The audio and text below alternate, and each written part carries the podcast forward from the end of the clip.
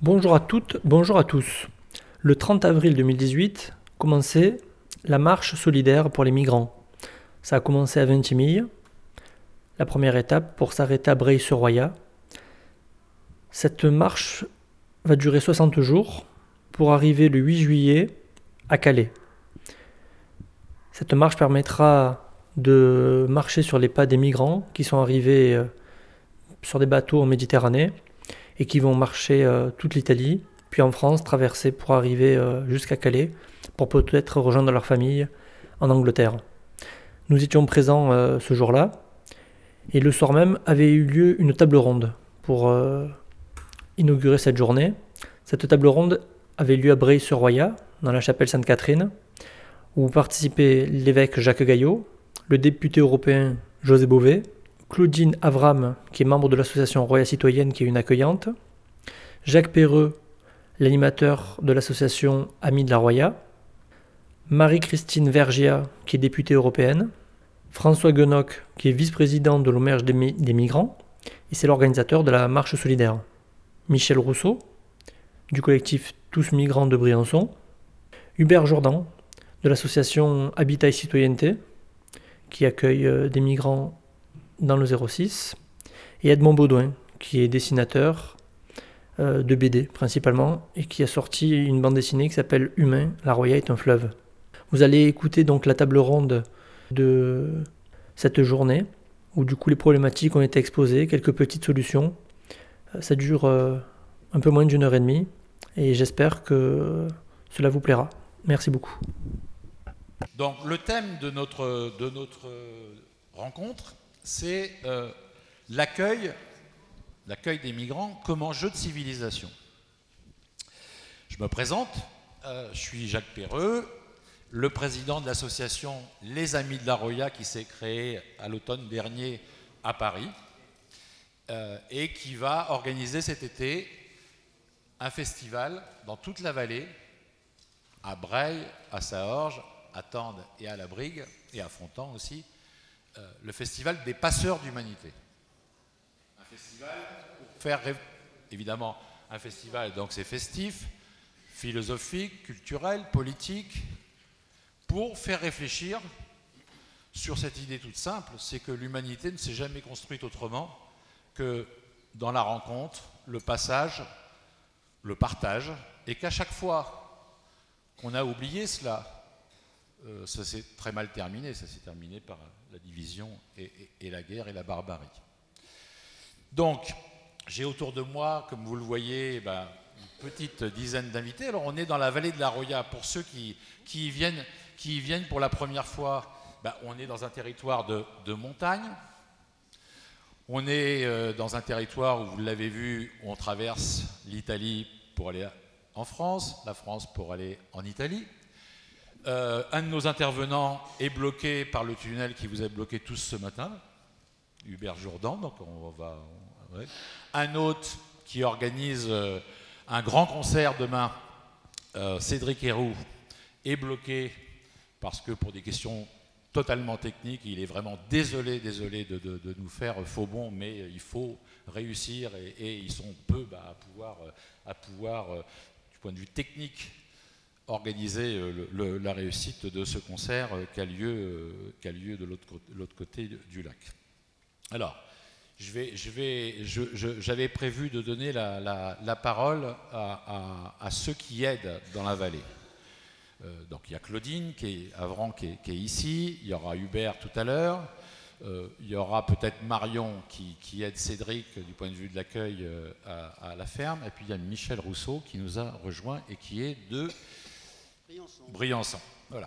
Alors, j'ai envie de demander à, Claudine et à, Michel de nous, dire, la chose suivante. Ils sont, ils sont d'abord quelques-uns parmi des milliers. Ils sont souvent les plus connus, mais il y a des milliers, des dizaines de milliers en France, et heureusement, qui consacrent une partie de leur temps, autant qu'ils le peuvent, avec leur vie familiale, leur vie professionnelle, pour être bienveillants et organiser l'accueil de ces gens. Heureusement qu'il y a ça en France.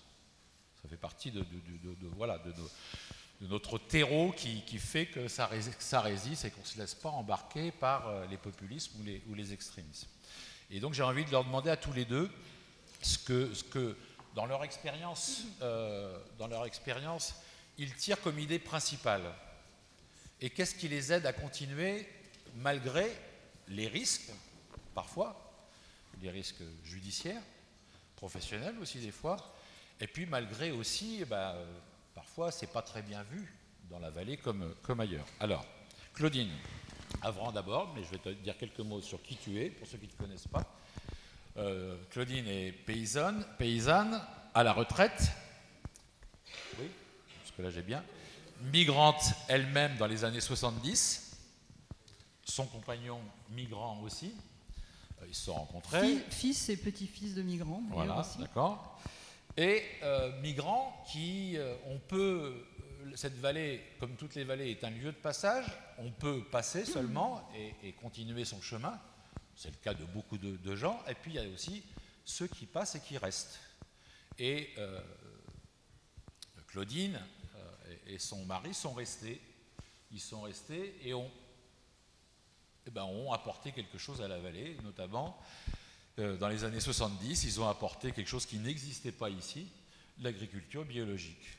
Et au début, je suppose que ce n'était pas facile.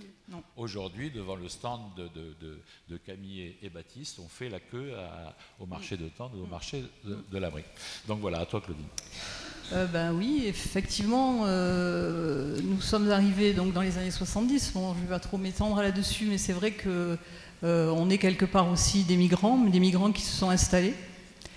Euh, je voulais parler de ça euh, un peu à la fin de, mon intervention là, mais je vais peut-être commencer par ça, puisque on me tend la, perche un peu.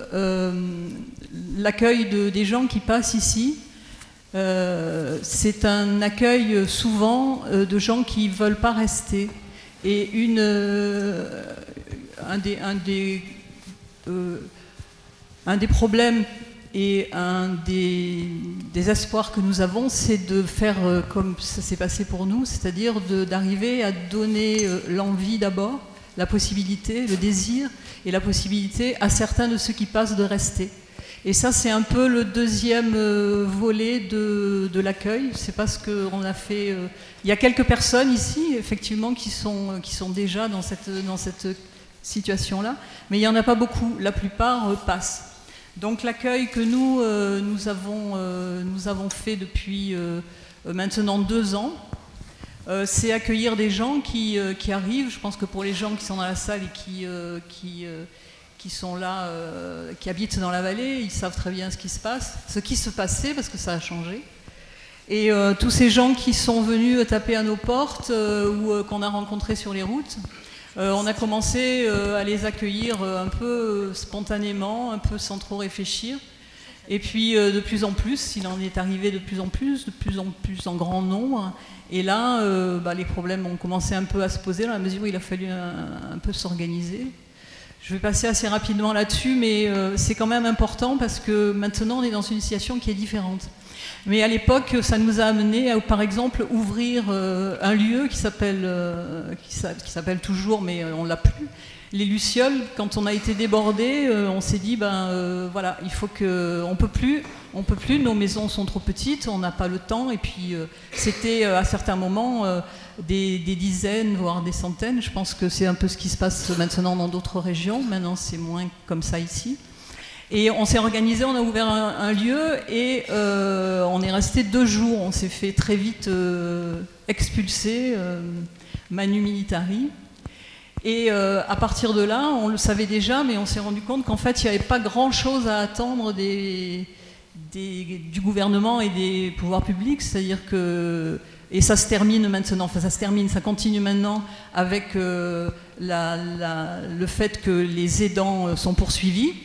Euh, ça a commencé à ce moment-là et on se rend compte qu'effectivement, euh, euh, on n'a pas, pas grand-chose à attendre de, ce côté-là. Donc, on en est un peu maintenant à trouver des solutions tout seul. Bon, voilà ce que je voulais dire sur ce sujet-là. Euh, ensuite, euh, ce qui se passe euh, actuellement, c'est que depuis, depuis cet hiver, enfin depuis l'automne, il y a beaucoup moins d'arrivées Je pense que vous êtes tous, vous êtes même ceux qui sont de passage ici, se sont rendus compte à quel point la vallée est devenue une vallée militarisée avec des contrôles partout, des, voitures de police sans arrêt sur la route, un checkpoint pour sortir. Je ne vais pas vous raconter encore l'histoire de la géographie parce que vous l'avez compris, on est, on est en France sans lettres ici. Et ce qu'ils ont réussi à faire, hein, c'est à boucler pratiquement complètement cette vallée, ce qui fait qu'il y a de moins en moins d'arriver. Euh, ceci dit, ça a l'air, depuis ce début de printemps, de changer un petit peu. Il commence à revenir un peu à ce qui est des arrivées. Donc euh, on se prépare euh, peut-être à une nouvelle situation, c'est-à-dire qu'on risque de se retrouver à nouveau des à organiser quelque chose s'il y a trop de monde qui, euh, qui, euh, arrive chez nous. Et, euh, on est en train de se poser ces questions-là. Alors j'en profite pour dire à ceux qui, qui habitent par là que, à rappeler que le fait d'aider dans le sens d'accueillir, de, nourrir, de, s'occuper, de soigner un, une personne qui se, présente chez vous, euh, n'est pas un délit. Je pense qu'on a toujours besoin de le répéter, cette chose-là. Ça veut dire que nous, euh, on est euh, ouvert, on a besoin maintenant de gens qui se réinvestissent et qui rouvrent leurs portes, et peut-être qu'on va en avoir besoin dans les temps qui viennent. Donc merci Claudine.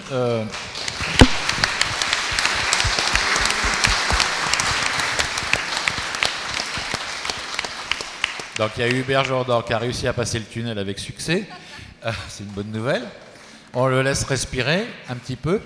Et puis euh, Michel euh, Rousseau, donc Claudine disait que depuis en fait depuis le mois de juillet, depuis qu'il y a eu cette grosse opération policière pour pour mettre un terme au, passage dans la vallée des, des migrants, ces migrants, ils montent plus haut, ils passent par chez, par chez vous, et puis on connaît les derniers, les derniers rebondissements dont tu vas nous, parler avec euh, l'arrestation des, trois jeunes euh, dont tu as parlé ce matin au départ de la marche à, à Vintimille.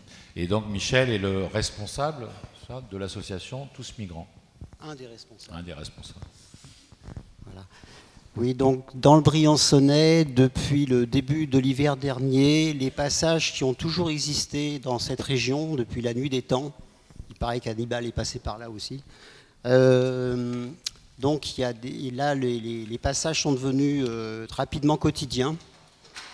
Et donc on a imaginé toute une série un petit peu comme dans la Roya, et d'ailleurs en regardant aussi ce qui se passait ici, puis en se rencontrant pour pouvoir justement euh, profiter de, l'expérience d'ici, qui nous a beaucoup beaucoup aidé. donc progressivement on est passé d'un accueil familial euh, à des variantes dans l'accueil familial, entre l'accueil de plus longue durée puis l'accueil d'urgence, à la nécessité rapidement d'ouvrir des, lieux vraiment destinés à un premier accueil, y compris avec un lien avec l'autre.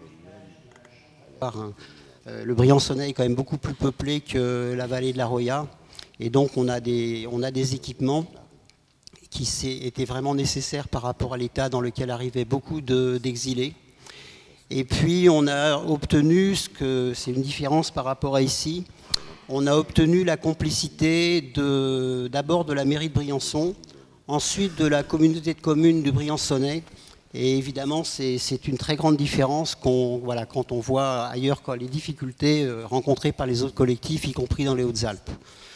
Euh, parce que très vite aussi, il a fallu qu'on compte sur les autres collectifs situés en aval, à Embrun et surtout à Gap, pour pouvoir prendre le relais des, mineurs, puisque plus de la moitié de la population qu'on recevait euh, l'hiver dernier et, surtout au printemps et pendant l'été, c'était des mineurs principalement originaires de l'Afrique de l'Ouest.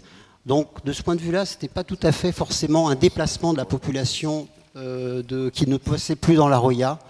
On avait l'impression d'une population un peu plus spécifique. D'ailleurs, les témoignages nous indiquaient que l'information il l'obtenait dès qu'ils mettaient le pied en Italie. Hein, donc euh, c'était principalement, ça circulait principalement parmi la communauté. Je ne sais pas si ce terme a vraiment de, sens. En tout cas, parmi principalement des jeunes Guinéens et puis ivoiriens. Euh, depuis, depuis, donc au total, euh, et ce sont des chiffres solides, on a accueilli en 2017 3000 personnes qui passaient en moyenne entre 1 et 3 jours. Et puis on a peut-être une centaine de personnes qui sont plus durablement présents sur le Briançonnais.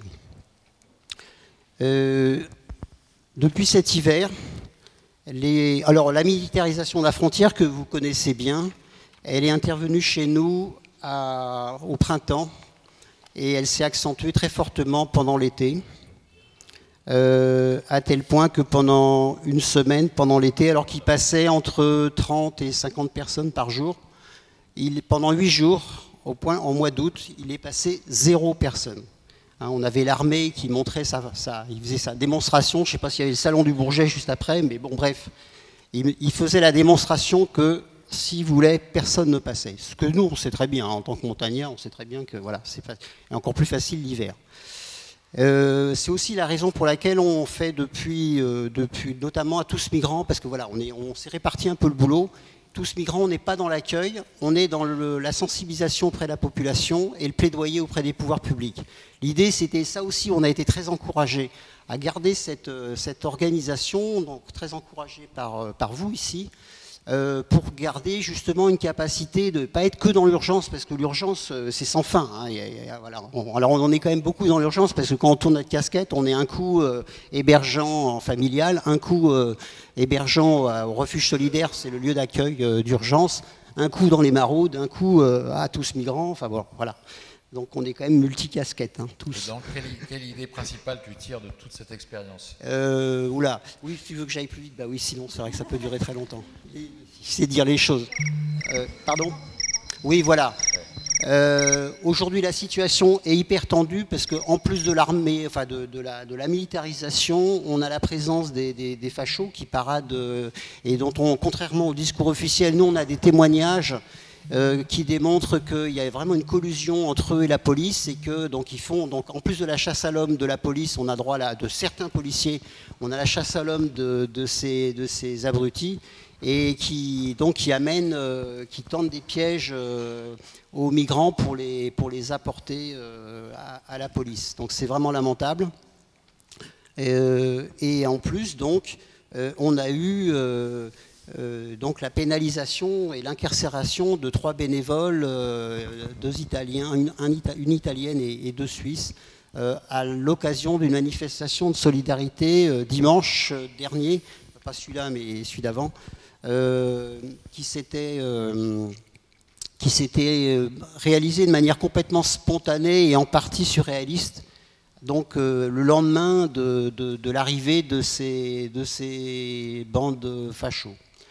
Voilà. Je dis surréaliste parce que euh, cette manifestation a franchi la frontière alors que les gens, et donc a réalisé 17 km, alors que les gens, personne n'avait d'eau. Donc c'est peut-être pas du tout un truc prémédité. C'est à mon avis, c'est un, piège qui a été bien, bien, bien fabriqué et qui a permis de créer euh, ce que, ce que maintenant on appelle non seulement le délit de solidarité, mais en plus le délit de solidarité en bande organisée. Voilà, c'est nouveau. Voilà. Donc maintenant, ce qu'il faut, c'est aussi se battre pour euh, voilà, libérer. Euh, et là, il y a pas mal d'initiatives cette semaine qui seront prises. Une conférence de presse euh, le 2, une manifestation le 3 à Gap, parce que c'est là que, se tiendra l'audience du juge des libertés pour statuer sur la demande de libération. voilà. Et puis, il y aura encore une action symbolique le 4 à l'initiative d'Emmaüs qu'on soutiendra. voilà.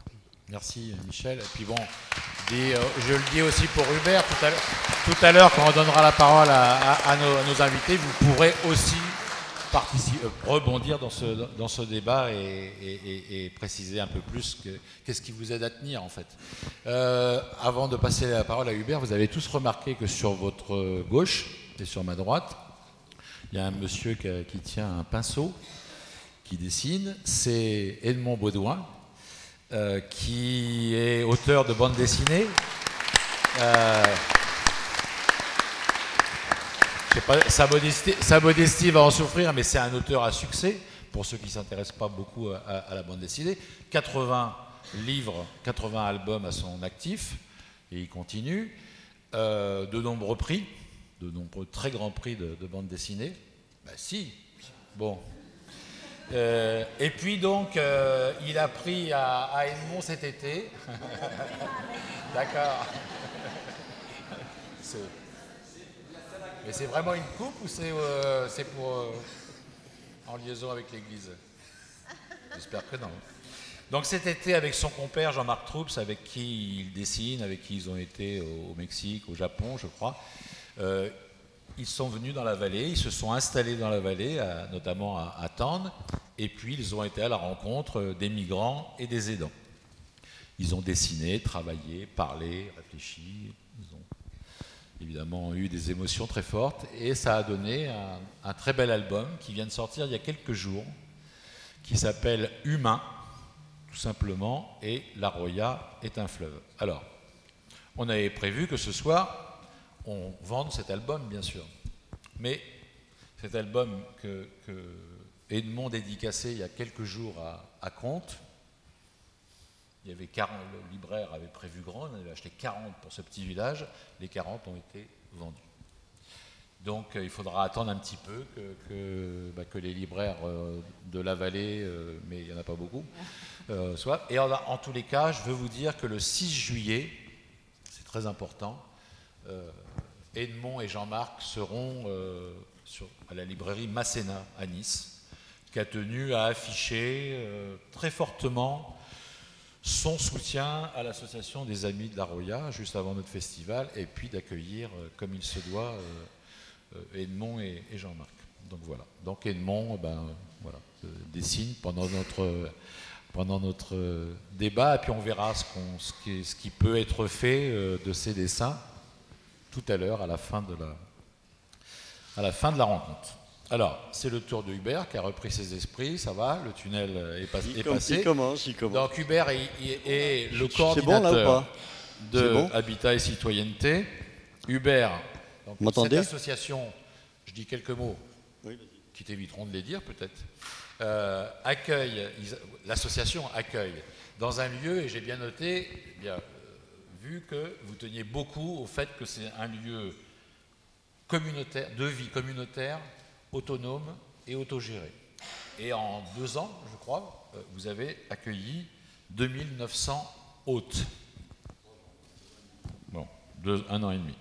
Et donc, bah, la, même question, Hubert, que bon, tu peux nous, à la fois nous faire partager la, singularité de cette euh, initiative, le pourquoi de cette, de cette façon de faire avec, euh, avec vos hôtes, et puis aussi, bah, qu'est-ce qui vous aide dans cette expérience à, tenir bon malgré, malgré, euh, malgré des fois le climat qui n'est pas vraiment favorable, surtout dans les Alpes-Maritimes, qui est quand même un des départements en France qui a voté en conseil départemental quasiment à l'unanimité le fait de ne pas maître de centre d'accueil dans ce département. Euh, oui, bonsoir tout le monde. Euh, Habitat et a aussi une autre, une autre casquette qui est, on a un bureau à Nice hein, et on reçoit énormément de monde. Et là, c'est principalement les déboutés. Et c'est aussi un problème. Hein. C'est que les nouvelles lois pour tous les gens qui ont été déboutés du droit d'asile Maintenant, les, recours sont devenus de plus en plus difficiles et ça met des familles dans des situations absolument impossibles. Hein. dehors, euh, vivant en squat euh, avec les enfants à l'école et, du travail au noir, euh, alors qu'ils vivent en France depuis longtemps. Enfin voilà. Oui, l'expérience dont je voulais vous parler, c'est l'expérience qu'on a, qui s'est faite. Ne vous inquiétez pas, je ne vais pas lire toute la, littérature. bon, on a c'est un lieu de vie qui s'est créé euh, euh, sans vraiment de règles, mais euh, au, départ, parce qu'il n'y a pas eu de départ véritablement, mais petit à petit, les gens se sont, sont venus, ont été accueillis, sont restés. Pardon, pardon, pardon, pardon. bon, c'est un lieu qui est ouvert, qui est très ouvert et dans la, nature, au bord d'une rivière. Hein vous donnez une idée des dates de, séjour. Donc c'est à peu près, à peu près entre 15 euh, et 20 personnes par jour. Mais il y a un turnover très important, hein, très très important. Ce matin, on a mis 5 euh, personnes dans le train pour aller, et ils étaient arrivés il y a, euh, il y a quoi? Il y a 4-5 jours. Hein. Euh, donc euh, trois jours restent euh, à peu près 20 personnes, sept jours c'est 60, et plus d'une semaine il y a 20%, et quelques mois, quelquefois quelques années. les personnes peuvent rester le temps qu'ils veulent, essayer de se réapproprier ce temps qu'on leur a piqué pendant tout le voyage, enfin, temps de se reposer, de manger, de dormir, reprendre des forces et surtout, euh, où est-ce que je vais maintenant? Puisqu'à partir de là, à partir de ces endroits, à partir de Nice, euh, alors qu'avant c'était un peu des, fuyards, hein, à partir de Nice, ils sont quand même en, sécurité pour aller un peu partout en Europe. Il hein. faut quand même le savoir. Hein, malgré tout, si on ne va pas euh, s'installer dans des endroits, il y a des endroits, on oriente beaucoup les gens. Enfin voilà.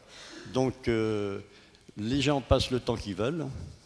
Euh, et se crée une intimité, une relation entre les uns et les autres, hein, euh, qui fait qu'il y a les anciens, ceux qui sont là depuis 8 jours, 15 jours. En ce moment, on a beaucoup de gens qui viennent en vacances, qui reviennent entre les temps de l'OFPRA, pardon, et les temps de la CNDA. Euh, ils reviennent passer un mois, aider à faire fonctionner le truc. Et surtout, c'est les meilleurs conseillers pour, ceux qui arrivent. Hein. Et ensuite, ben oui, va à Nantes, il y a de la place. Va à Tarbes, va à machin. Tiens, j'ai retéléphoné à, ma, truc, retrouver la famille, prends le temps de. Voilà.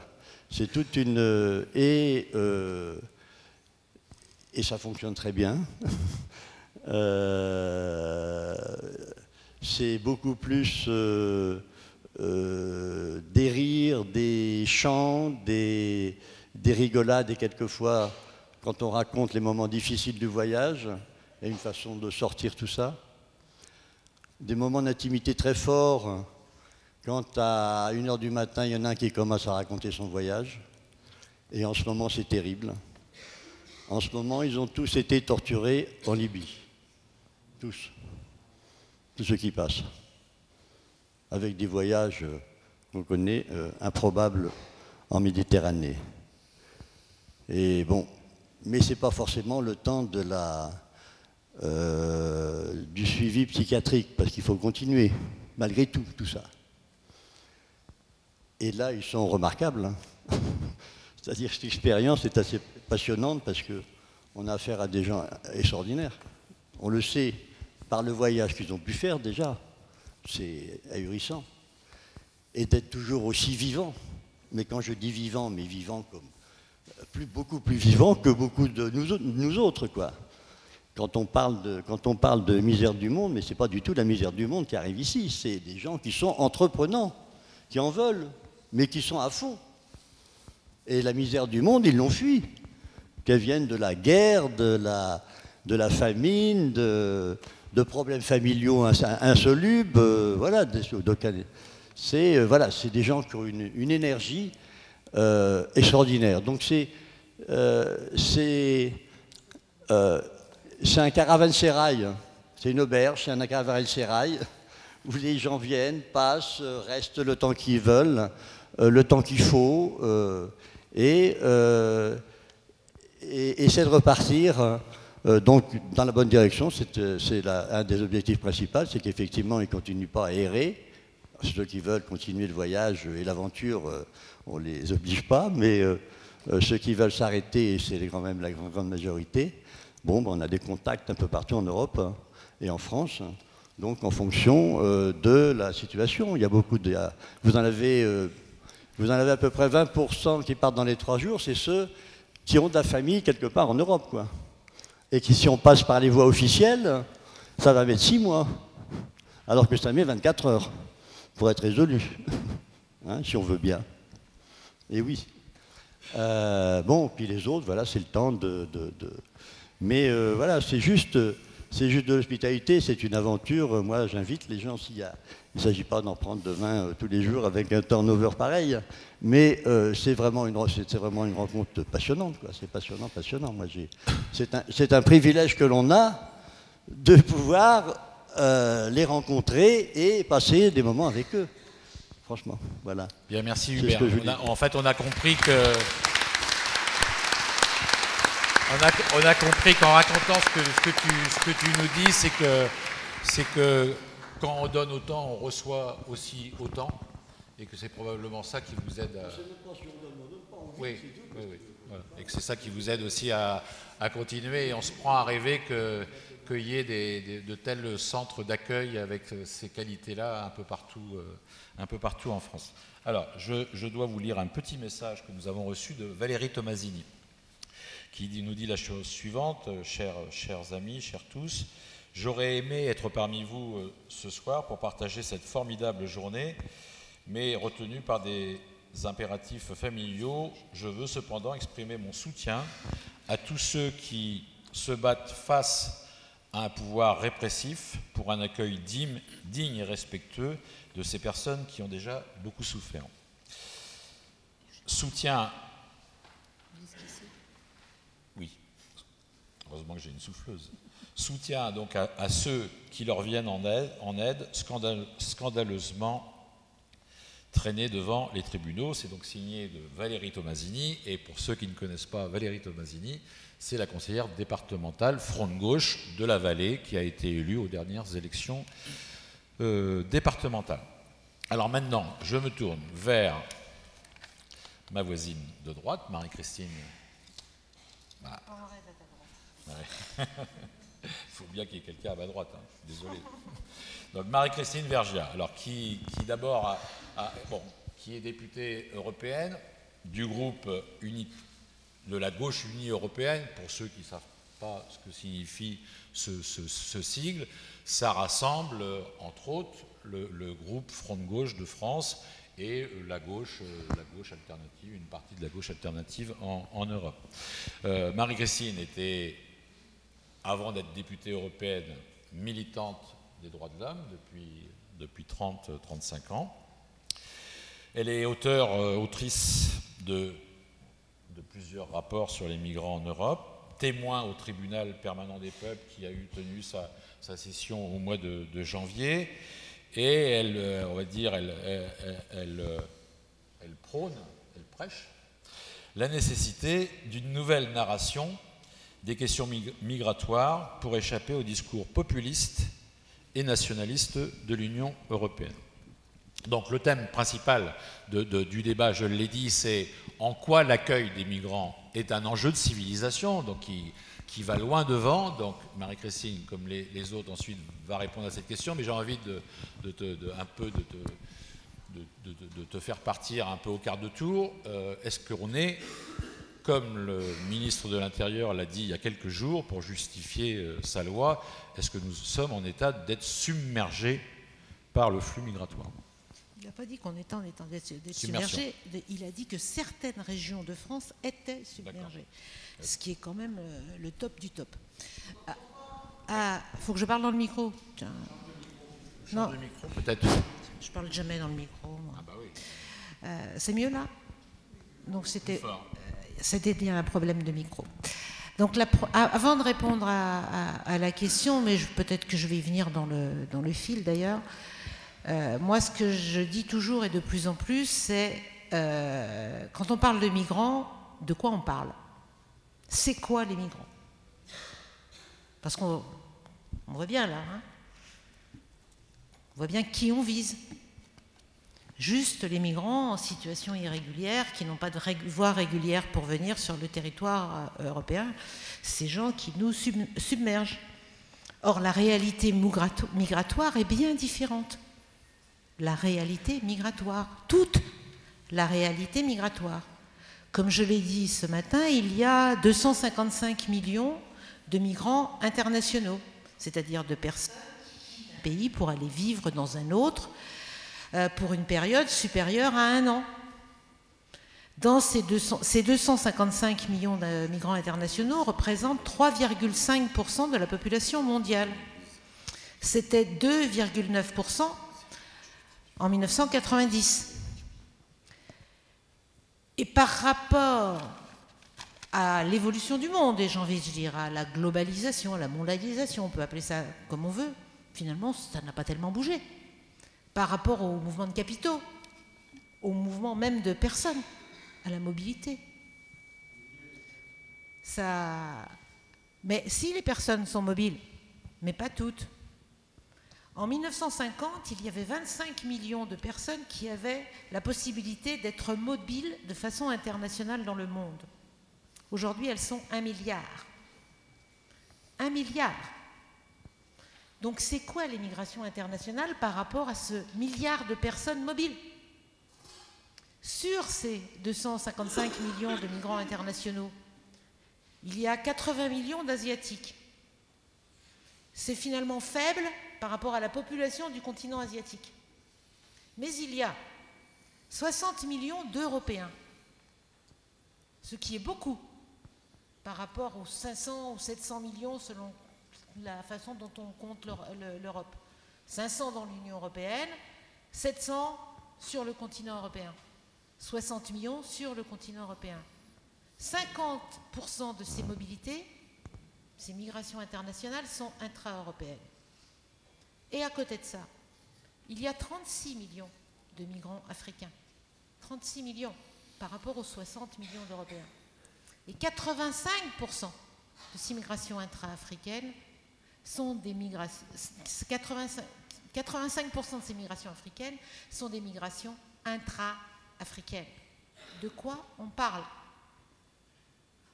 On parle d'hommes, de femmes, d'enfants. Et dans la région du Briançonnais, vous êtes particulièrement euh, euh, concernés par, euh, par, les mineurs, d'après ce que j'ai entendu samedi, qui fuient des situations très diverses. L'exemple du Briançonnais est intéressant parce qu'effectivement, ce sont surtout des Ivoiriens et, des, Guinéens. Ces Ivoiriens, ces Guinéens, si on regarde par rapport à ce qu'on appelle d'habitude les réfugiés, ils ne sont pas concernés. Mais la majorité d'entre eux fuient des violences. Fuient des violences intrafamiliales, fuient des violences que je vais appeler claniques pour faire, euh, vite, fuient la violence politique, le combat entre Ouattara et Gbagbo. Beaucoup ont, vu, euh, et jamais ils n'auront le statut euh, de réfugié, ces gens-là. Et ce qu'on dit au niveau international, c'est que la différence entre un réfugié et un migrant international n'a plus de sens. N'a plus de sens. Parce qu'on bascule en fonction du bon vouloir de tel ou tel État. Or, ce n'est pas comme ça qu'il faut voir la situation. Oui, les vrais réfugiés, les vrais demandeurs d'asile doivent voir leurs droits reconnus. Oui, nous nous battons et merci à tous ceux qui se battent pour que ces hommes, ces femmes puissent demander l'asile comme ils en ont le droit sur le territoire, euh, français. Mais les motifs de migration sont de plus en plus flous. Sont de plus en plus flous. Et le problème de ces hommes, de ces femmes que vous voyez arriver dans la vallée, c'est qu'ils n'ont pas le droit de migrer. Ils n'ont pas les voies légales qui leur permettent de venir. S'ils avaient le choix, vous croyez qu'ils traverseraient le désert, puis la Libye, puis la Méditerranée, dans les conditions dans lesquelles ils, les traversent. Et je reviens à mes 60 millions de migrants européens et aux 30 millions qui vivent sur d'autres continents, mais qu'on n'appelle jamais des migrants, qu'on appelle des expatriés partout où ils vont dans le monde. Qu'est-ce qu'ils vont chercher dans le monde? De meilleurs jobs, de meilleurs salaires. Ce pas des migrants économiques, ils cherchent une vie meilleure. Et on ne veut pas que les Africains viennent ici chercher une vie meilleure alors oui, c'est un défi civilisationnel. Il faut faire en sorte que tous les êtres humains, quels qu'ils soient, quelle que soit leur nationalité, quelle que soit leur couleur de peau, aient les mêmes droits, comme le dit à juste titre l'article 1 de la Déclaration universelle des droits de l'homme. Il faut donner une suite à l'article 13 de la Déclaration universelle des droits de l'homme, qui dit le droit de quitter son pays et d'y revenir. Ben oui, le droit de quitter son pays et d'y revenir, mais si on n'a pas le droit d'aller s'installer ailleurs, ça veut dire quoi? Ça veut dire qu'il y a des gens qui ont des privilèges, des gens du Nord notamment, et des gens qui euh, n'ont pas d'autre choix que de passer par des, passeurs et des trafiquants, et qu'au fur et à mesure que l'Europe érige des murs, que ce soit des murs physiques ou des murs électroniques, ces gens prennent de plus en plus de risques et on fait le jeu des trafiquants et des passeurs. Alors si l'avenir de l'humanité c'est de faire le jeu des trafiquants et des passeurs, moi je dis non. Et je dis que cette civilisation européenne, tellement fière de sa civilisation, Hein, qui a fait tant de dégâts dans les pays qu'elle a été civilisée, hein, qui représente néanmoins un rêve, qui continue de représenter un rêve pour ces, notamment ces jeunes qui viennent d'Afrique subsaharienne, pour une partie d'entre eux aussi. Écoutez leurs témoignages. S'ils viennent en Europe, c'est aussi parce que, notamment quand ils viennent en France, ils viennent rejoindre la patrie des droits de l'homme, notamment les gens qui viennent d'Afrique de, de l'Ouest. Ça fait partie de ça. Pas tous, mais protestez pas avant que j'ai fini. Écoutez-les, ces gens. Moi, je les écoute en permanence partout à travers l'Europe. Et donc, oui, ça, attire. Et ils croient qu'ils vont avoir une vie meilleure en Europe. Or, qu'est-ce qu'ils trouvent? Des barrières, des murs, de la prison. C'est ça ce qu'on leur offre? Et tout particulièrement en France, et je terminerai là-dessus. On a eu une crise des migrants, paraît-il, en 2015-2016. Moi, je préfère parler de la crise de l'accueil des réfugiés. Ça me paraît plus juste. Et de l'absence de solidarité européenne. Parce que c'est la Grèce et l'Italie qui se sont principalement euh, trouvées confrontées au problème. 1 500 000 personnes qui sont arrivées sur le sol de l'Union européenne. Les deux tiers ont été accueillis en Allemagne.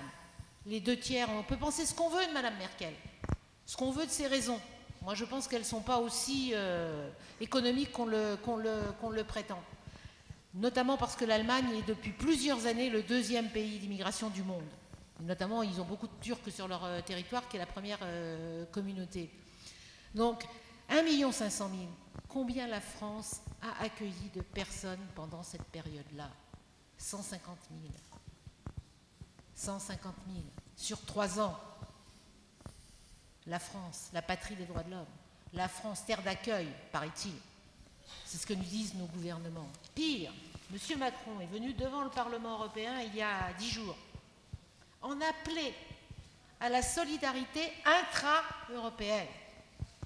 Le gouvernement français qui refoule vers l'Italie, désormais premier pays entrant, en appelle à la solidarité intra-européenne. Quand vous êtes français, vous avez envie de disparaître sous votre banc hein, et, de plus rien dire. Et je suppose que vous avez tous entendu Philippe Lamberts euh, le député belge qui n'a pas, pas, de nom, qui est le président du groupe économiste, qui l'a remis assez justement à sa place. Merci à lui et à quelques autres, parce que c'était assez hallucinant quand même, quand on travaille sur ces questions, de voir Emmanuel Macron vouloir donner l'exemple du modèle européen sur les questions migratoires, alors qu'on sait ce qui se passe en France, alors qu'on va fermer des places pour les demandeurs d'asile en France, alors que depuis 30 ans, enfin en tout cas depuis que je milite moi sur ces questions, les associations demandent des places de demandeurs d'asile correspondant à, à la situation et qu'on ne les a pas. On est à un tiers à peu près de places pour les demandeurs d'asile, c'est-à-dire qu'on adapte le nombre de places au nombre de protections internationales hein, et, non aux places de demandeurs d'asile. Et pour faire une dernière référence au schéma européen, on est un des rares pays de l'Union européenne qui ne donne pas le droit de travailler aux demandeurs d'asile, sans doute pour faciliter leur insertion. Peut-être, Marie-Christine, euh, ça va, on essaye, on dans les temps. Euh, Tu as, évoqué la, déclaration de Macron. Peut-être qu'on on peut te donner deux minutes de plus pour que tu nous dises de façon synthétique euh, ton opinion sur là où on en est sur le projet de loi qui est passé à l'Assemblée nationale et qui va aller maintenant au, Sénat. Alors, je ne suis pas députée nationale, je suis députée européenne. Éric euh. Coquerel devait être là, j'avais prévu, pour la France Insoumise, il a eu un empêchement, j'avais prévu de le questionner là-dessus tout à fait naturellement. Ah, je vous lirai un, message tout à l'heure de, France Insoumise. juste prévenu, euh, mais, mais donc, le débat, naturellement, j'avais prévu de, le questionner là-dessus, puisqu'il a, il a bataillé à, l'Assemblée nationale, mais donc euh, Marie-Christine. je vais dire deux choses. vous savez que ce texte a été adopté à l'Assemblée nationale dans les conditions que l'on sait je vais dire deux choses qui me choquent dans ce projet de loi par rapport, y compris au droit européen. La première chose, c'est la, rétention des enfants. Il se trouve qu'il y a dix jours, nous avions une réunion avec les représentants de l'UNICEF. J'ai posé la question à la représentante, la directrice de l'UNICEF, pour lui dire qu'est-ce que ça veut dire l'intérêt supérieur de l'enfant euh, quand on sait qu'en France, il y a une loi qui est votée qui va euh, renforcer la possibilité de rétention des droits, des enfants. Elle a été très claire dans sa réponse. Elle m'a dit, jamais la rétention n'est une solution dans l'intérêt supérieur de l'enfant. C'est quoi la solution? Parce que qu'est-ce qu'on nous dit? On nous dit rétention des enfants pour ne pas les séparer de leur mère. Ben oui, ben la solution c'est effectivement de ne pas séparer un enfant de sa mère, si possible de ses parents, mais de sortir la mère du centre de rétention. Ça, c'est conforme à la Convention internationale. Mais jamais l'intérêt supérieur de l'enfant n'est d'être enfermé. Jamais. Première chose. Deuxième chose, le délit de solidarité. Il se trouve que j'ai rencontré cet après-midi une députée de La République En Marche que vous connaissez bien, Madame Valetta Hardisson, euh, et avec qui j'ai quelques mots. Excusez-moi, je ne suis pas toujours très polie dans certains cas. Euh, Madame euh, Valetta Hardisson était en train de se, vanter de des nouvelles dispositions sur le délit de solidarité. Comme j'avais une oreille qui traînait, je lui ai dit que je n'étais pas d'accord avec elle. Elle m'a dit, mais si, si, euh, ça s'est élargi. Euh. J'ai dit non, ça ne s'est pas élargi. Euh, les dispositifs est encore plus flous qu'avant. Elle dit oui, mais pour les gens qui sont désintéressés, il n'y aura pas de problème. J'ai dit c'est quoi les gens désintéressés? Elle me dit les gens qui, sont, qui font ça sans qu'on le sache. Les gens qui. Les gens qui ne sont pas militants. Et surtout, les gens qui ne parlent pas aux médias. Ah. Quand même. Ah. Les médias. Alors son assistante qui était là m'a dit euh, Madame, vous devriez retourner à vos textes. Je lui ai dit, comme euh, Jacques l'a dit, ça fait 35 ans que je travaille sur ces questions-là. J'ai la réputation au Parlement européen d'assez bien connaître mes textes. J'y travaille au quotidien. Donc je lui ai dit qu'elle mentait. Elle n'a pas aimé, mais nous avons euh, arrêter la conversation avant d'en venir aux mains, ça ne se fait pas entre députés. Euh, mais c'est un scandale de dire les choses sur le délit de solidarité, de dire que les militants sont des gens intéressés, c'est quand même le comble de l'ignoble. Hein. Alors je sais que c'est ce que dit la Cour d'appel d'Aix, hein, mais donner la, raison à la Cour d'appel d'Aix, ça paraît ça paraît assez ignoble. Et dans la fin de la conversation, oui, j'ai oublié, elle m'a dit c'est pour viser des gens comme Cédric Hérault. J'ai dit bon, bah, effectivement, tout est dit, nous n'avons plus rien à nous dire. Merci Marie-Christine.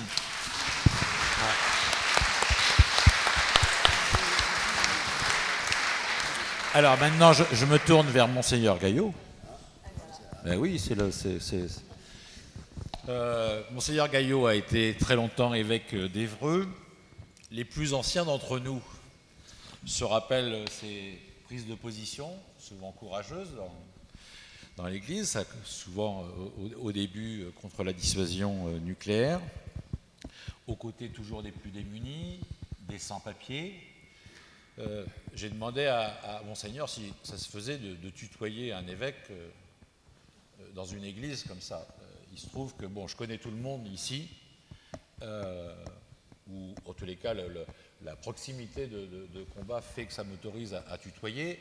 Et il se trouve que Monseigneur Gaillot, c'est celui que je connais depuis le plus longtemps, parce qu'il se trouve que quand j'étais jeune, je menais des combats euh, contre l'apartheid pour la libération de Nelson Mandela, d'ailleurs dont on aurait pu, qu'on aurait pu accuser, de la même façon qu'on accuse ceux qui aident aujourd'hui les migrants, on aurait pu l'accuser d'être en prison pendant 26 ans pour devenir président de la République. Hein, pourquoi pas si on, est, aussi manichéen que, cela. Et donc, Monseigneur Gaillot menait le, combat à l'époque euh, pour la libération d'un jeune Français qui était, d'Evreux et qui s'appelait Pierre-André Albertini et qui était emprisonné dans les géoles de l'apartheid euh, comme coopérant, français puisqu'il avait pris position comme coopérant français puisqu'il avait pris position contre, l'apartheid. C'était au moment où Nelson Mandela terminer ces, années de prison. Et je me souviens à quel point, euh, pour nous, euh, d'avoir un évêque qui nous soutenait, qui participait à ces combats, à quel point ça nous donnait, bah, évidemment, ça nous donnait des, ailes, hein, ça nous, très, fort, très, très fortement. Alors, Monseigneur euh, Gaillot, donc, et maintenant, ces, prises de position qu'il a, a prises a conduit à ce qu'il soit déchargé de euh, de ses responsabilités, euh, contraires, euh, enfin, ses prises de position étant contraires au magistère de l'Église catholique, nous dit Wikipédia. Donc la même question qu'à tout le monde, Jacques Gaillot, en quoi l'accueil l'accueil humain, l'accueil concret qui se développe un peu en France et puis partout aussi en Europe, est un enjeu de civilisation? Bien. Je ne voudrais pas vous fatiguer avant le 1er mai, mais j'aimerais que vous gardiez deux mots par rapport à l'accueil. L'humain d'abord, en toutes circonstances, partout. Un jour, je m'en vais à la prison de, Fresnes, à Paris, voir un détenu qui voulait me voir. Et puis le soir, à table, je dis, cet après-midi, j'étais voir un détenu. Il y en a un qui me dit, qu'est-ce qu'il a fait? Alors je dis, je ne pose jamais la question, cette question à un prisonnier. Un autre me dit, est-ce qu'il est catholique? Ah, je dis, je ne sais pas. Je ne pose jamais la question de quelqu'un s'il a une religion. Alors un troisième dit, mais de quoi vous avez parlé? Ben, J'ai dit, j'ai écouté cet homme qui avait une souffrance à me partager. Je crois qu'être humain, c'est ça. C'est écouter l'autre, voyez, dans ce qu'il veut nous dire. Ce n'est pas de le mettre dans des catégories, de dire il est comme ceci, il est comme cela. Non. On accueille quelqu'un d'humain.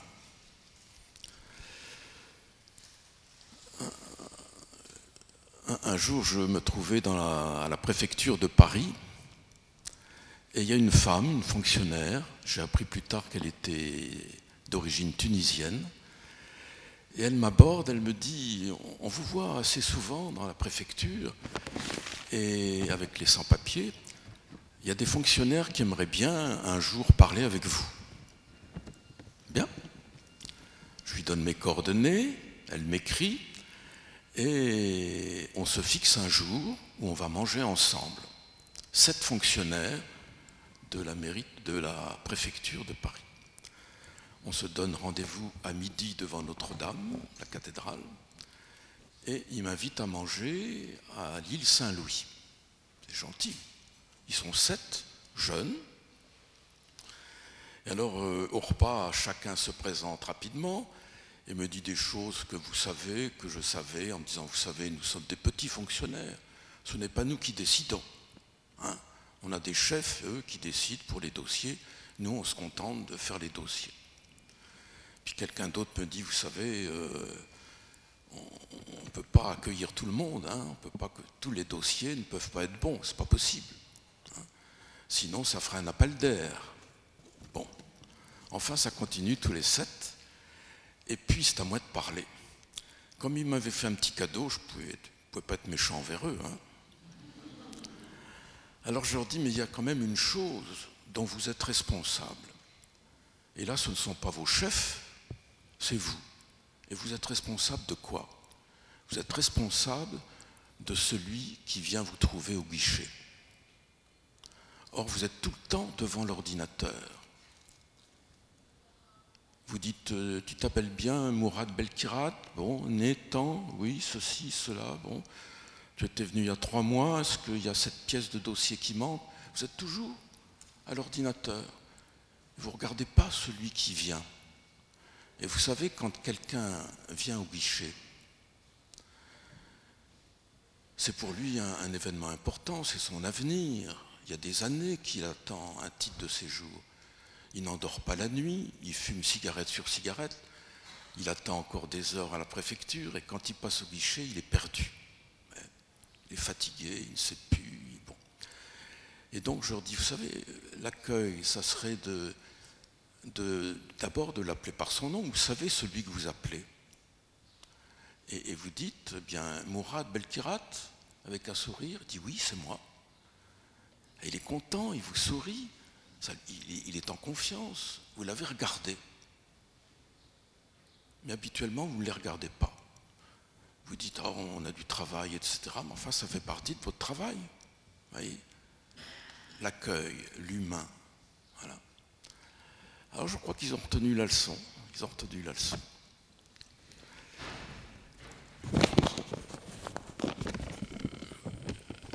Savez qu'une année, le, pape François avait été à, Lesbos, en Grèce, pour les, migrants. Et il était revenu avec trois familles syriennes dans son avion. Je me trouvais dans la ville d'Amiens un soir, et il y a une femme qui prend la parole et qui dit euh, Je suis en colère contre le pape François. Il a fait une faute. Il a osé ramener des musulmans dans son avion. Uniquement des musulmans. C'est une faute. Il y a une autre femme polonaise qui prend la parole et qui dit Le pape est un chef religieux, il aurait pu au moins prendre deux ou trois catholiques.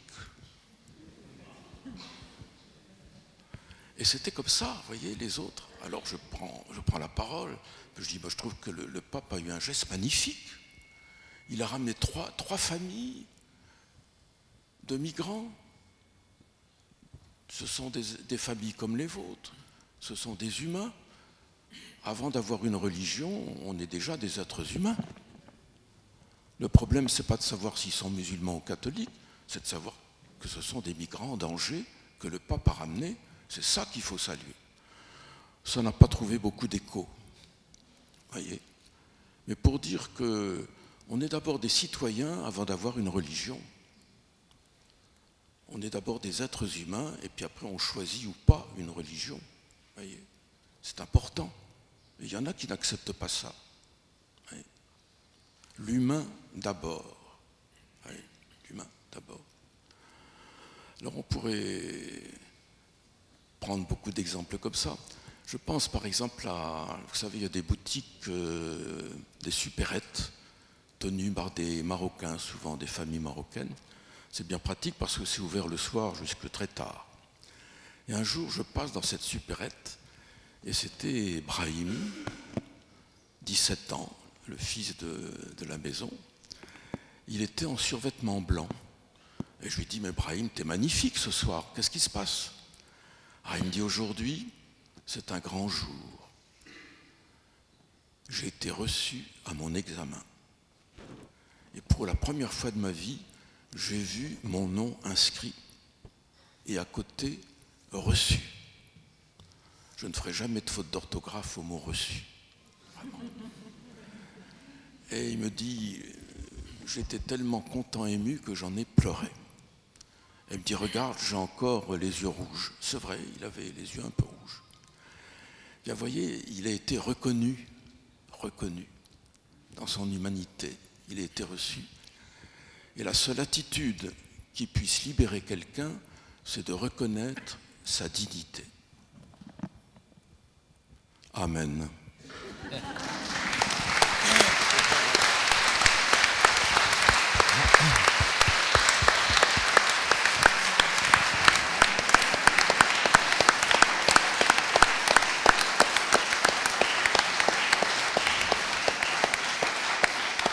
Euh, merci, merci monseigneur. Je pense que, quelles que soient les religions éventuelles que nous pratiquons, nous nous sentons ou pas, oui, éventuelles.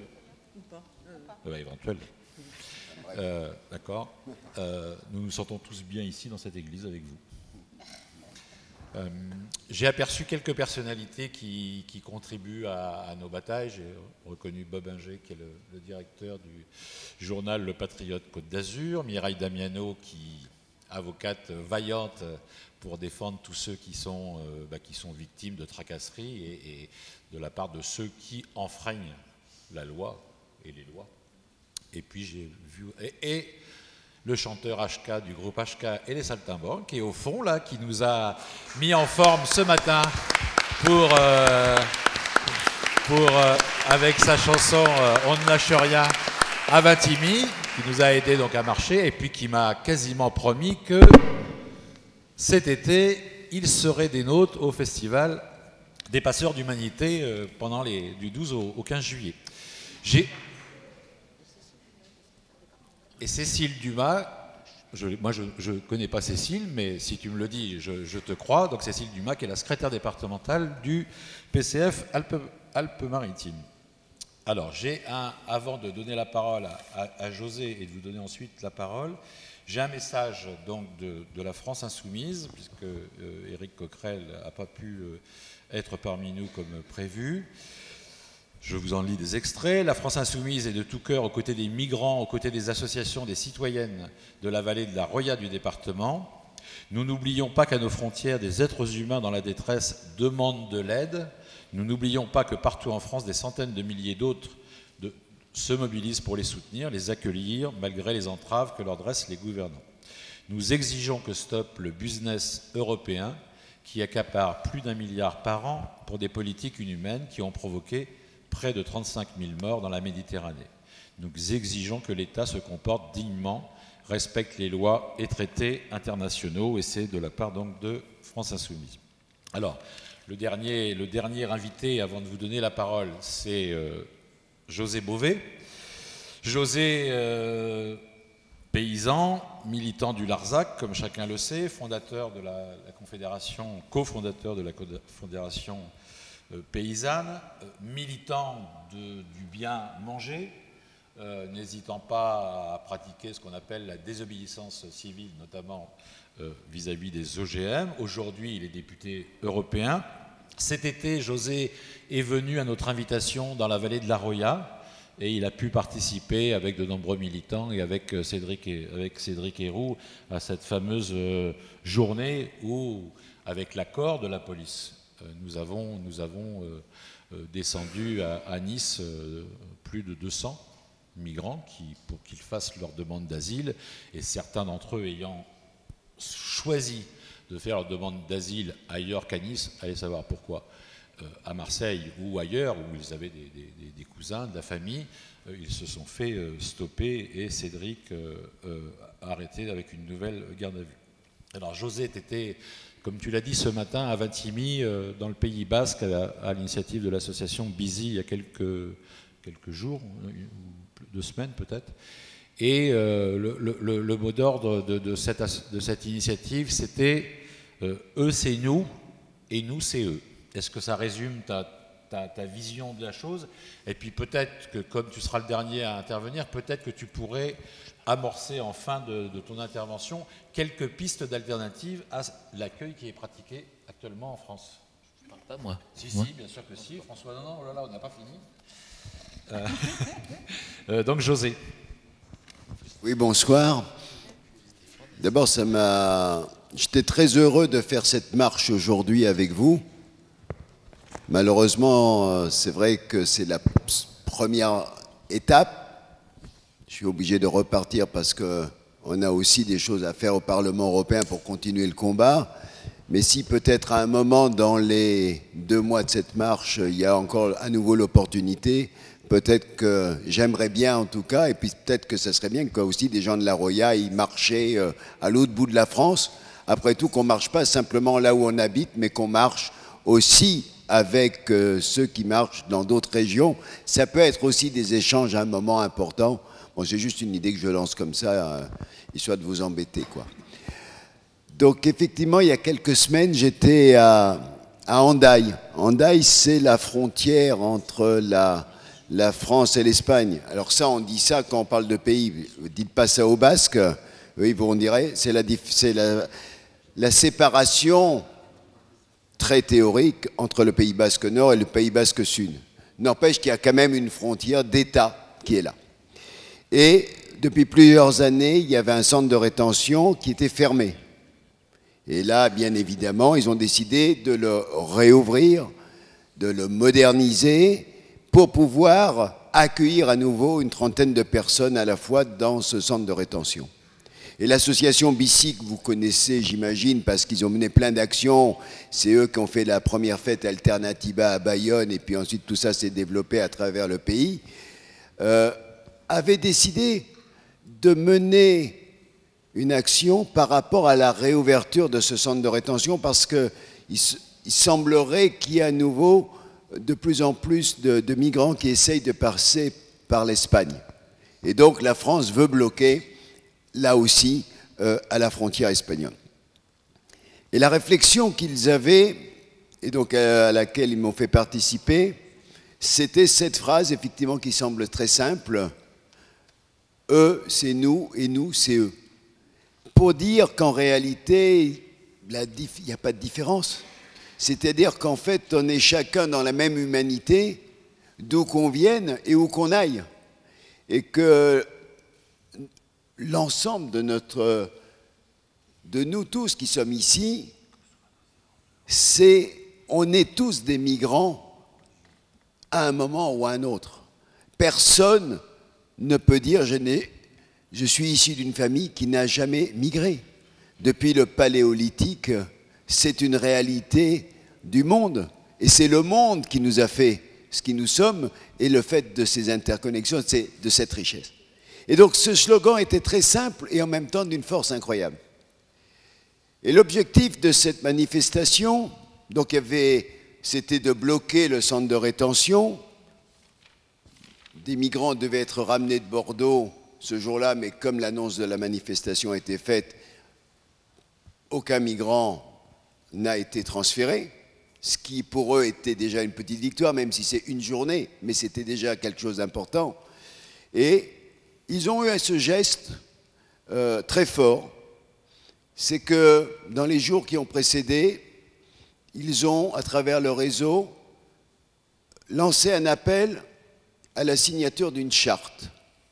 Et chaque personne qui était là a signé une charte individuelle dans laquelle elle s'engage à remplacer le migrant dans le centre de rétention, puisque les migrants, être migrants, ce n'est pas un délit, eh bien, si vous voulez remplir votre centre de rétention, faites-le avec des citoyens solidaires. Et ça a été quelque chose de, très important, parce que quand on est arrivé face au cordon de CRS, et il y en avait un paquet, et qu'on a dit, voilà, nous on vient juste pour prendre la place des migrants dans le centre de rétention. Les officiers étaient un peu perdus, ils ne s'attendaient pas à ça. Et puis, euh, ils ont dit, non, mais ce n'est pas possible de rentrer. Donc il n'y en a qu'un qui peut rentrer. Donc j'ai fait le député de service. En tant que député européen, on peut rentrer évidemment euh, dans les centres de rétention, dans les lieux de privation de liberté. Et donc j'ai pu rentrer à l'intérieur du centre de rétention où on m'a fait visiter l'ensemble du centre. J'ai vu effectivement euh, des pièces pour les familles. Donc ce n'est pas quelque chose qui est un fantasme, c'est une réalité. Effectivement, ils sont en train de mettre en place des, et j'ai dit à la directrice, mais vous vous rendez compte de ce que vous êtes en train de faire? C'était son premier jour et la première fois qu'elle devenait responsable d'un centre de rétention. Et on a eu une discussion euh, très forte avec les gens de la CIMAD, puis avec la direction du centre, et je sens qu'ils étaient mal à l'aise. Quand je leur ai remis cette lettre, je leur ai dit, mais vous vous rendez compte le boulot qu'on vous fait faire? C'est intenable. J'ai dit, j'espère que le soir, vous arriverez à bien dormir, parce que c'est compliqué ce que vous êtes en train de faire. C'est pas évident, j'aimerais pas être à votre place. Et donc voilà, cette discussion a démarré comme ça. Puis je suis ressorti. En sortant du centre de rétention, en discutant avec les organisateurs, je me suis dit, ce, geste euh, de désobéissance à la loi, en disant on prend la place des migrants, et si on le faisait devant tous les centres de rétention? Si tous les centres de rétention en France, des citoyens qui habitent sur place, disaient on vient prendre la place des migrants. On vient et on s'inscrit pour prendre la place. Et on donne notre nom. On donne notre nom, notre adresse, et on ne se cache pas et on va le faire. Et ça, je crois que ça serait aussi quelque chose d'important déjà pour montrer à l'opinion publique que cet engagement avec les migrants, c'est un engagement euh, d'humanité.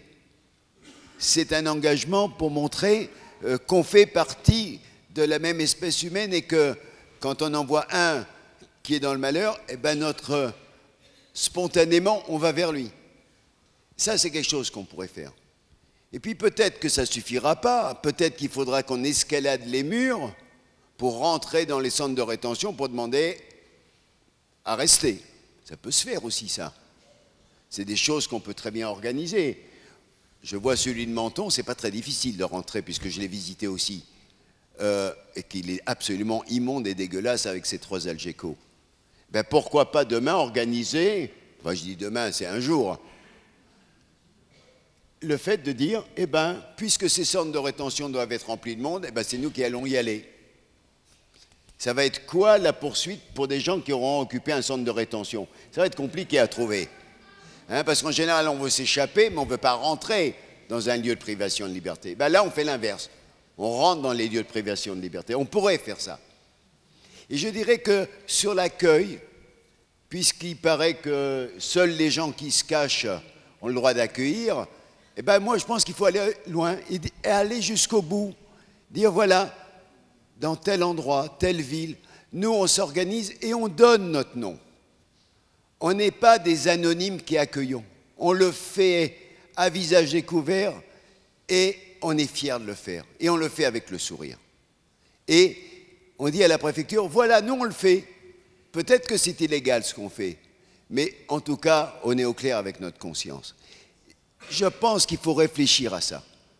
Alors, évidemment, toute l'action, ça ne peut pas être ça, parce que tout le travail que vous faites les uns et les autres est absolument extraordinaire, et c'est un travail au quotidien.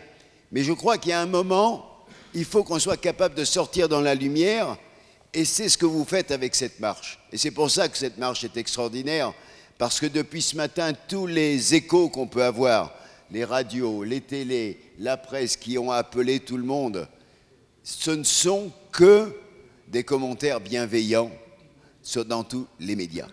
Que des commentaires bienveillants. C'est incroyable. Là, tout à l'heure, j'étais avec France Info à 6 heures. Donc, il m'a interviewé. J'ai entendu le petit sujet qu'ils ont fait avant.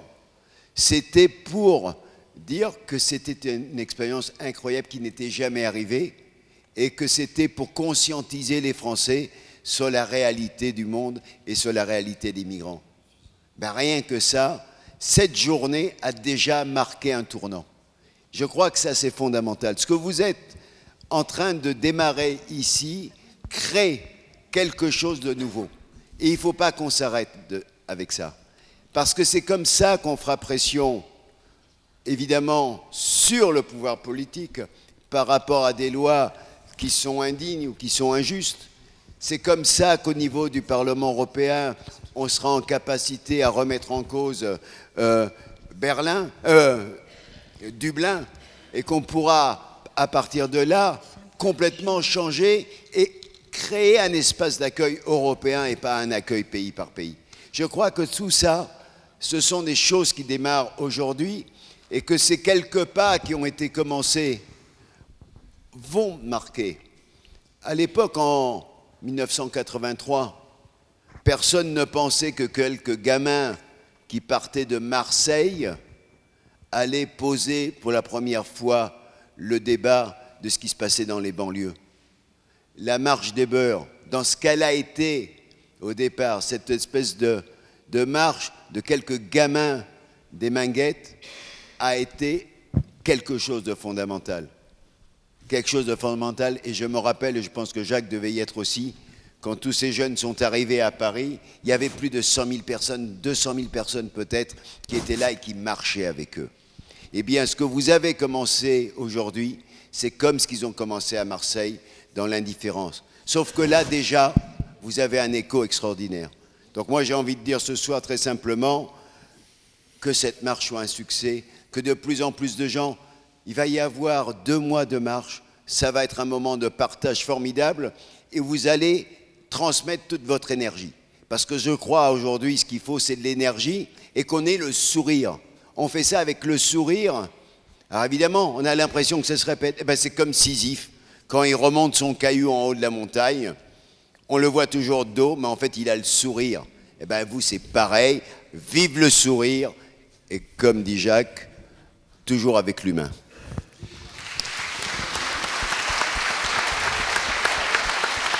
Merci. Bon, euh, donc François, la, question tombe sous le sens. Donc euh, François est le vice-président, le président, je ne sais plus, en tous les cas, de l'association qui a eu l'idée et l'initiative d'organiser cette marche à, travers euh, toute la France. Et donc c'est tout à fait normal qu'il lui revienne de, ben, à la fois de, nous dire s'il est satisfait par rapport quand, on se lance dans une telle aventure, on se fixe des objectifs. On, bon, donc Est-ce que c'est bien? Est-ce que tu es un homme heureux ce soir? Et puis surtout, bah, quels sont les le bilan et puis les perspectives pour les jours qui viennent? C'est pas un exercice facile euh, de conclure. Alors, euh, ce que je vais dire d'abord, c'est que quelque part, cette journée, elle a été un petit peu, on va utiliser les mots forts, un peu idéale, avec peut-être la, réserve près dont il faut discuter sur la question de la présence des migrants. Alors, elle a été euh, idéale parce que il a fait beau, parce qu'il euh, y a eu beaucoup de médias et qu'ils ont effectivement donné un reflet euh, plutôt positif, euh, voire très positif de l'initiative, parce qu'on était nombreux, avec à la fois une participation de personnes venues du Nord, venues de un peu partout en France, et bien sûr une très forte participation ici de la population de, la vallée de la Roya et des alentours, on va dire jusqu'à Nice. Euh, et puis aussi, euh, parce que ce soir, finalement, c'est un bon exemple de ce qu'on voudrait euh, faire dans toutes les villes-étapes. Alors, sous des formes différentes, puisqu'il y aura quelquefois des projections de films suivies de débats, on finira encore plus tard. il y aura des repas partagés, il y aura des conférences débats, des rassemblements, avec des stands, des prises de parole, il y aura des cortèges, etc. Donc toutes ces occasions-là seront euh, enfin, toutes ces circonstances seront euh, effectivement, comme ici, offriront la possibilité d'ouvrir des débats. Et évidemment, sans la prétention d'apporter des réponses à toutes les questions. Et c'est vrai qu'on ne pourra pas euh, finalement répondre aux quelques questions qui ont, été posées. Voilà ce que je voulais dire. Je, voulais dire qu'on est, particulièrement heureux, d'où qui venons de différentes régions de France et notamment du Nord, d'être dans cette belle vallée. vous avez de la chance d'habiter dans ce beau pays. Euh, le climat est meilleur que le nôtre. à Calais, il fait les trois quarts de l'année, il fait à peu près le temps qu'il fait ici depuis 18 heures. Vous voyez un petit peu, en gros, voilà. Et alors, non, mais pour être plus sérieux, vous avez surtout la chance. Euh, c'est vrai que la frontière est bloquée, elle n'est pas complètement défigurée. À Calais, venez un jour passer à Calais. Calais, ce port en face de l'Angleterre, on a 72 km aujourd'hui de clôture autour du port et du tunnel, et il faut rajouter des dizaines de kilomètres qui tous les jours se construisent autour des entreprises, autour des espaces publics, etc. Tout ça pour éviter que 600 euh, migrants actuellement à Calais euh, cherchent cherche un abri euh, pour la nuit, euh, cherche à se protéger des intempéries, etc. Euh, c'est vraiment quelque chose qui est terrible. Et parmi les trois objectifs de la marche, c'est vraiment celui-là qui, personnellement, mais je pense que c'est aussi le cas pour d'autres personnes, nous, nous pousse à protester contre ce blocage des frontières. aussi, je voudrais quand même dire aussi, vous donner seulement un chiffre, le blocage des frontières, c'est, je, je vais donner trois adjectifs, c'est coûteux, c'est d'un coût absolument incroyable, c'est inefficace, les gens finissent toujours pas passer, ils, ont, ils, veulent passer, ils finissent toujours pas passer, c'est inhumain, il y a des morts, il y a des blessés, ça oblige les gens à payer des passeurs, ces passeurs qui donc existent parce qu'on a créé des obstacles sur, la route des migrants. Euh, à Calais, il y a deux policiers pour un migrant, ça coûte 400 euros par jour et par migrant. Vous imaginez tout ce qu'on pourrait faire avec 400 euros. Quand on sait que euh, l'État aujourd'hui est en train peut-être de reprendre le dispositif d'accueil des mineurs, euh, vous savez, une journée d'accueil de mineurs dans des conditions correctes, hein, avec, euh, avec les conditions de vie, euh, l'encadrement social, l'aide juridique, etc., il paraît que c'est un peu, plus de 100 euros par jour et par personne. Et l'État veut faire un dispositif à 20 euros par jour et par personne. Imaginez ce dispositif que les départements vont peut-être accepter juste par l'acheter, juste pour faire des économies. Et, qu'est-ce, qui va se passer dans, ce dispositif? Donc voilà, ce, ce, blocage de la frontière est une absurdité complète et c'est le moteur principal euh, parmi les, trois qui nous, qui nous poussent à agir. Voilà, alors je finis simplement en disant effectivement, il n'y avait pas de réfugiés aujourd'hui, il n'y avait pas de migrants. Pourquoi? Parce que, ben, évidemment, cette étape est très particulière, puisqu'il s'agissait de franchir une frontière. Euh, on, a, on a passé pas mal de temps hier à discuter euh, sur cette place à Vintimille avec des migrants qui nous ont, quand ils ont bien compris les objectifs, ils nous ont remercié effectivement de le faire pour eux. Ils nous ont bien sûr posé la question de savoir s'ils pouvaient monter dans le bus ou, ou marcher avec nous. Bien entendu, hélas, on a dû leur dire qu'il y aurait beaucoup de contrôles et que ce n'était pas possible.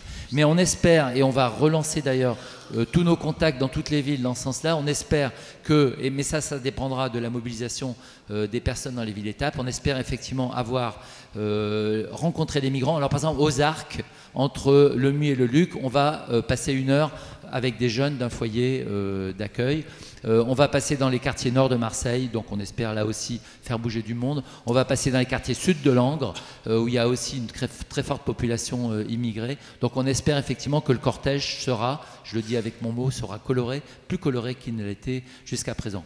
Je finis en remerciant donc les organisateurs de l'étape, en particulier bien sûr ceux de la Roya Citoyenne et de DTC, et en particulier Suzel qui a fait un énorme travail, on peut l'applaudir, un énorme travail sur cette étape. Je, voudrais remercier les marcheurs. L'ambiance était vraiment extraordinaire et euh, avec beaucoup de bonne humeur et, euh, voilà et une participation vraiment euh, joyeuse et colorée. Donc remercier les les marcheurs et remercier les citoyens qui euh, hébergent, qui accueillent aujourd'hui euh, des marcheurs. Bon, on n'est pas surpris, ils accueillent aussi les migrants. On est quelque part un peu des, migrants, on est tous des migrants, ça a été dit aussi. Euh, voilà, donc j'espère que ce débat vous a plu. il y a eu ce fort langage humain, notamment de, de Monseigneur Gaillot. Il y a eu toute l'expérience de nos députés européens. Il y a tout le témoignage aussi de Briançon et, ici les témoignages locaux. J'espère que vous êtes tous contents. En tout cas, nous, on est, euh, je crois, on peut le dire au nom de mon association, on est tous très contents de cette euh, journée à Breil. Et en plus, on est là demain et on fera une délégation au 1er mai, à la manifestation du 1er mai à Nice. Merci à tous. Merci François.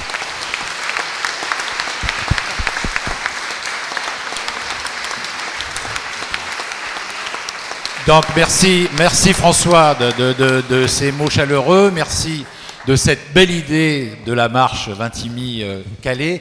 Quelques mots, pas pour répéter ce qu'a dit François, juste pour dire que euh, d'abord quelques mots pour vous remercier, pour remercier tous nos invités de ce débat de très grande qualité et pour dire en fait que l'enjeu dont nous avons parlé ce soir, nous n'en avons pas fini avec ce soir évidemment, c'est un enjeu qui n'est pas évitable c'est un enjeu qui, ne va pas cesser de s'imposer à nous. On a très peu parlé du réchauffement climatique, on a parlé un peu, Marie-Christine a parlé de l'élévation du niveau de vie et du niveau de qualification, notamment en Afrique, qui ne va pas tarir les migrations, qui au contraire risque de les, développer.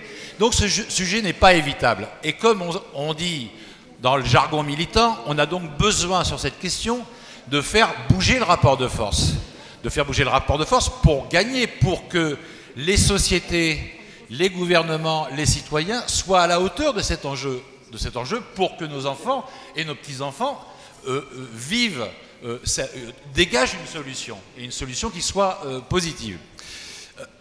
Je veux dire, pour, pour, pour, pour la dernière chose que je veux dire, c'est que certains, et vous allez voir, vous allez comprendre de qui je parle, certains s'escrime à faire en sorte que ce débat soit clivé, que, à nous bloquer, à nous empêcher de réfléchir. Or, nous allons gagner cette bataille, une rude bataille, par, en faisant réfléchir et en faisant, en convainquant en fait. Et je pense que vraiment notre meilleure, euh, notre meilleure arme, comme on dit, c'est de faire appel à l'intelligence. il y a, je ne sais plus qui a dit ça un jour, euh, je ne sais pas si c'est pas Camus. Euh, non, c'est Camus disait le contraire de la violence, ce n'est pas la douceur, c'est la pensée. Et c'est ça le, travail qui est devant nous, c'est de faire réfléchir nos concitoyens et sans, les, sans les stigmatiser, sans les étiqueter à tort, parce que de toute façon, on a besoin sur cette question-là, comme sur l'autre, non pas de se transformer en anti-migrants ou en pro-migrants, mais on a besoin de se transformer en gens intelligents capable de, relever ce défi extraordinaire pour l'histoire de l'humanité.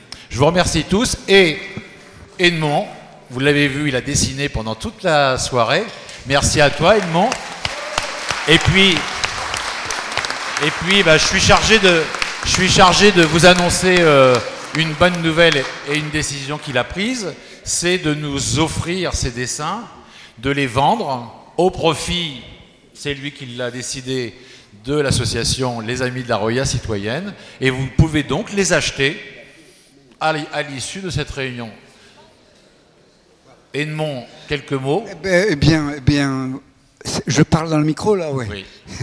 Bien, oui, voilà. Ces, ces- ces dessins appartiennent à Roya Citoyenne, donc après vous vous arrangez avec Roya Citoyenne.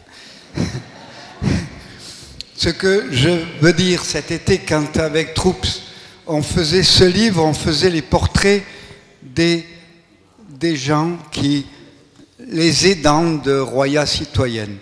Et chaque fois, on échangeait le portrait contre une réponse à une question. Et aux gens de Roya Citoyenne, je posais une question, à, pas seulement à Roya Citoyenne, comme à Hubert aussi. Pourquoi vous faites cela? La première réponse, il me regardait dans les yeux en se disant, il est idiot ce type-là. Et il me disait, mais parce que, parce que, après quand je les embêtais, ils allaient un peu plus loin, ils m'expliquaient des tas de trucs. Mais dans un premier temps, ils disaient parce que. Et ce qui fait le plus mal aujourd'hui, c'est que parce que devient illégal. Hein? Le parce que devient illégal. Ça, c'est incroyable. Et nous ne serions pas là s'il n'y avait pas parce que depuis le début de l'humanité.